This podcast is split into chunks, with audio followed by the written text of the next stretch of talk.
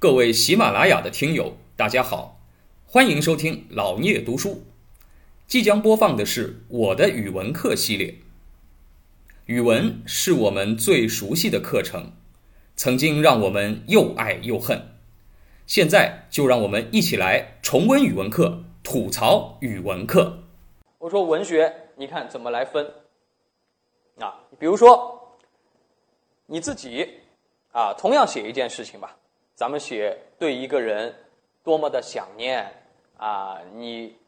我们普通人这么一写啊，比如说咱们上大学，啊，这个谈恋爱，啊，然后呢，啊，你给对方写情书啊，当然这个年头写情书的人也不多了啊，现在都非常直接啊，就微信上直接发这个发两个字啊，可可能你们现在连字都不愿意发了，直接发一个语音就够了啊，所以这个恋爱的这个神秘感啊也少了。啊，这个你说吧。写一情书或者发条微信吧，啊，对你没错，你是很想念。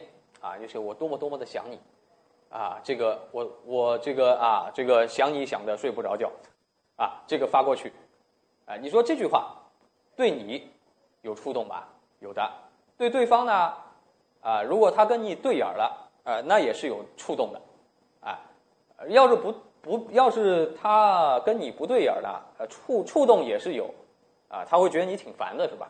哎，这个，但是发给第三个人有用吧？发给第三个人没啥用，因为这个是什么？这个就是你们特定两个角色之间的特定关系，它只发生在一个固定的时空里面，啊，描绘的是一个小我的世界，就是你自个儿。啊，你你自个儿可能看你写的有些东西很感动啊，就比如说啊，我在你家那个楼下啊，这个等你啊，等了一个晚上啊，天上在下着大雨啊，下着冰雹啊，在在你们家楼下站着呀，我是这个汗汗水、泪水和雨水啊，这个啊这个充满了我的双眼啊，你自己看的觉得很感动，但是你放给别人看，别人会觉得什么？哎，放给别人看，别人会觉得挺可乐的这事儿，对吧？哎，别人感动不了，那你也别怪别人冷血。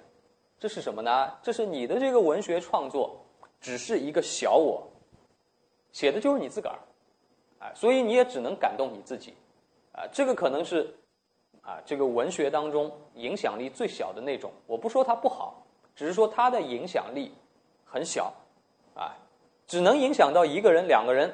到第三个人就没就无感了，哎，那你说如果稍微层次高一点的文学，应该是个什么样呢？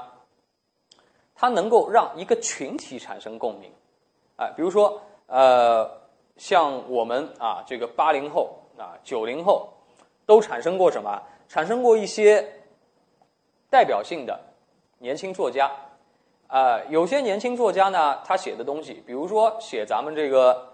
呃，高高啊，这个比如说高中生，高中的生活，写高中的生活呢，哎，写的很有意思啊，写的也很真实啊。凡是在咱们上海或者在咱们中国上过高中的人，哎，一看就觉得很有共鸣啊。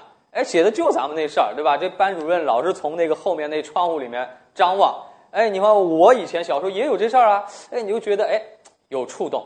但是你说你再拿给一百年后的人看。啊，或者你拿给一万公里以外的，你拿给英国人看，他没有这样的生活阅历，没有跟你类似的生活经历，他就不会有什么感觉，啊，他顶多就是怀着猎奇的眼光看看哦，另外一个世界的生物是怎么样的，啊，他没有什么那种心灵上的震动，啊，这个属于什么呢？这个是属于它可以影响一个群体，啊，影响某一个特定的群体。哦，你看到哎，写的就是我这个世界的事儿，但是呢，出了这个群体，对别人也没有影响。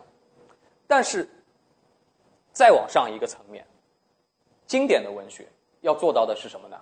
是不受任何时空的限制，能够触及人类的心灵本啊，心灵本身，这是很难做到的一件事情。哎，能够从一个小我当中写出大我。就写出整个人类的心，文学当然是你写的东西，写的是你的心，小我的心。但是要在这个小我的心当中写出整个人类那个大我的心，这个就是经典文学的力量。哎，经典文学当中啊，就像刚才我说的“老来多健忘，唯不忘相思”，这是很多人啊，这个到了老年的时候都会泛起的那种内心的情感。不管你是哪国家的人，不管你是哪个朝代的人，都没有关系。文学啊，当然。它是靠创作技法来实现的，啊，经典文学当然它的创作技法是非常高超的，但是问题在于呢，文学的这个创作技法，啊，它是可以学的，但是文学本身又是学不了的，需要用生命来体验。哎，你说白居易啊，我就说刚才写这首诗，白居易的创作技法，应该说他年轻的时候就已经掌握了。白居易诗歌的特点就是。啊，这个内容比较平实，语言用的比较浅白，哎，表达的情感比较真实。那这种技法，咱们可以用简单几句话来概括啊。这个中学语文课老师也这么教你的。白居易可能二三十岁的时候就会了，但是你说他二十多岁的时候写不写得出“老来多健忘，唯不忘相思”？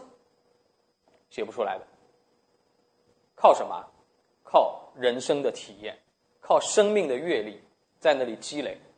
这个必然是他自己写自己呀，要写到自己老年时的那种情感，把它写出来，而且用那种能够触及大我心灵的方式写出来，啊，那么所以呢，文学的技法你是可以培养的，这个技法就是你学会了这门技法之后，你能不能把它用好，这个需要你人生的阅历。